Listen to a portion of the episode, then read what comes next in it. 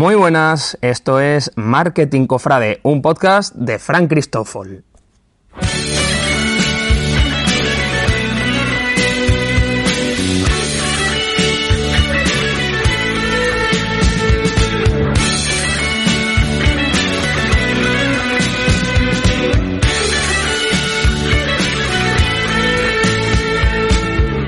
En estos días que he ido hablando anteriormente, lo he hecho sobre analítica, sobre esa forma de saber en qué punto está una hermandad, una organización, porque como os he ido contando, eh, no sirve para cualquier tipo de organización el marketing. Lógicamente lo que estamos haciendo aquí en este podcast es simplemente aterrizar las ideas en el ámbito que nos interesa a los poquitos oyentes o a los eh, interesados precisamente en hacer cosas distintas en las cofradías. Bien, pues eh, hoy os voy a contar la importancia de los mapas de posicionamiento. Hemos hablado de la diferenciación, hemos, hemos hablado del análisis, hemos hablado de DAFO, de CAME, etcétera. Pues hoy vamos a hablar de los gráficos de posicionamiento.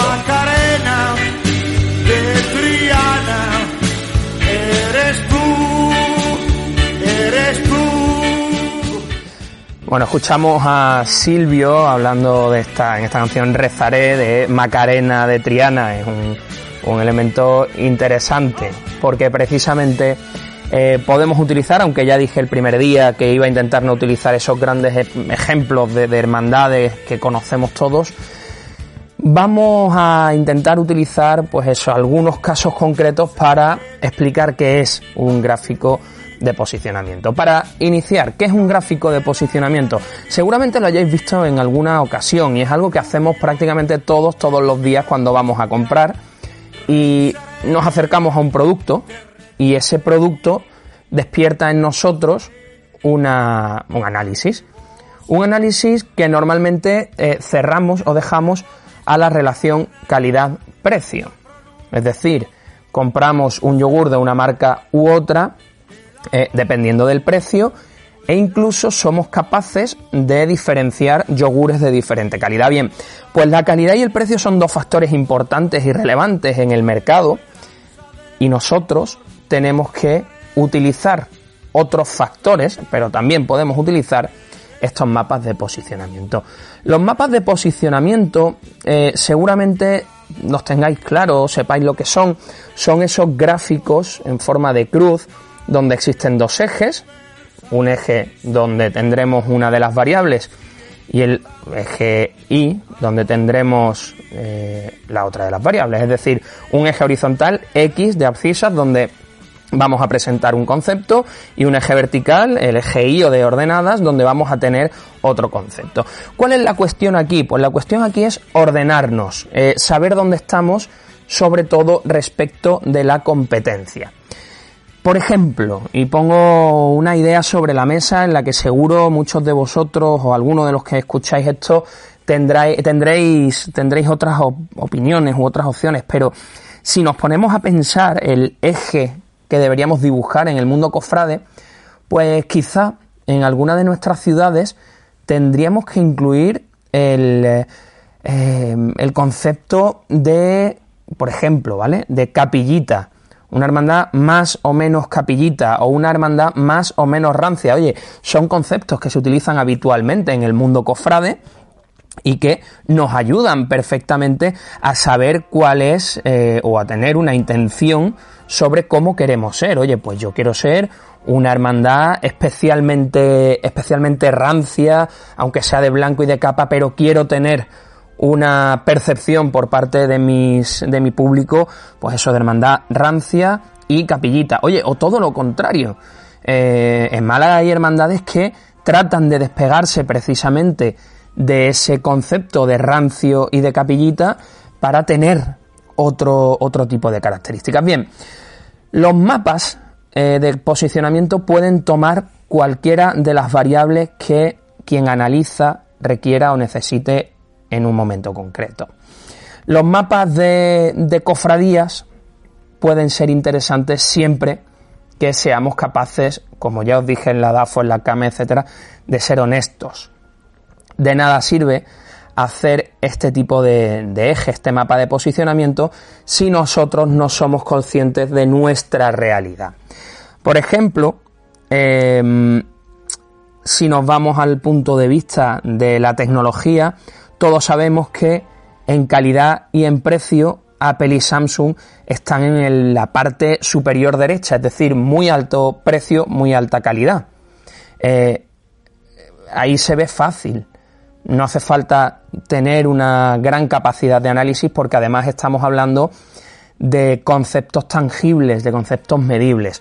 En el caso de las cofradías es mucho más complicado, mucho, mucho más complicado. ¿Por qué? Eh, bueno, pues porque cuando hablamos de cofradías estamos hablando de elementos intangibles que van relacionados con la marca, eh, de percepciones, entonces hay que ser muy cautelosos en este tipo de mapas de posicionamiento.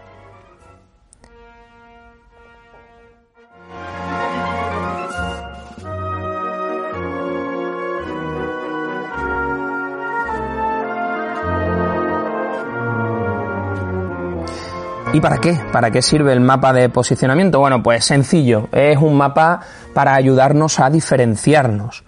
La diferenciación es la clave del éxito de cualquier organización, ya sea una cofradía, una organización sin ánimo de lucro, una empresa, una ONG, cualquier cualquier marca, eh, recordemos y ya veremos más adelante que estamos continuamente gestionando marcas en las cofradías, requiere de una diferenciación.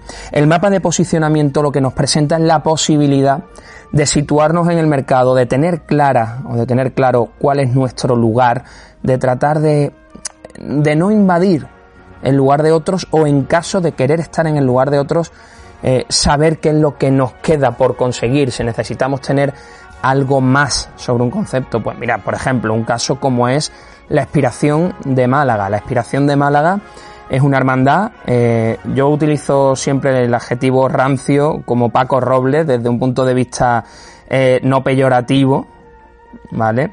En lo cofrade. Eh, la, la expiración es una hermandad que es rancia, que es una hermandad seria, etcétera.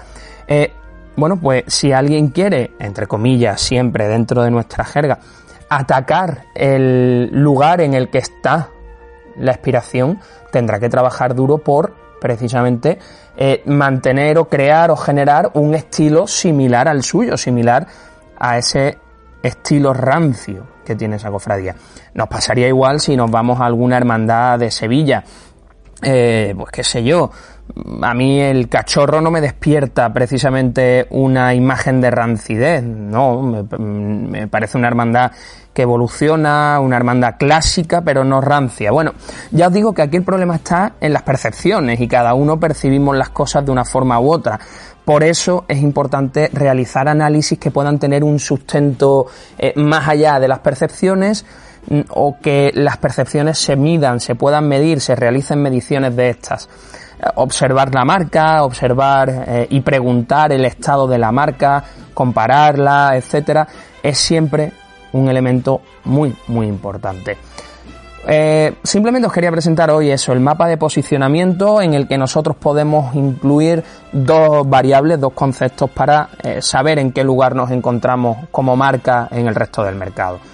Es una herramienta que puede ser útil, es una herramienta que bien utilizada puede darnos muchas alegrías y es una herramienta que os quería presentar para que pudiéramos hablar sobre ella en los comentarios, en el correo fjcristofol.cofradías.gmail.com o a través de Twitter en arroba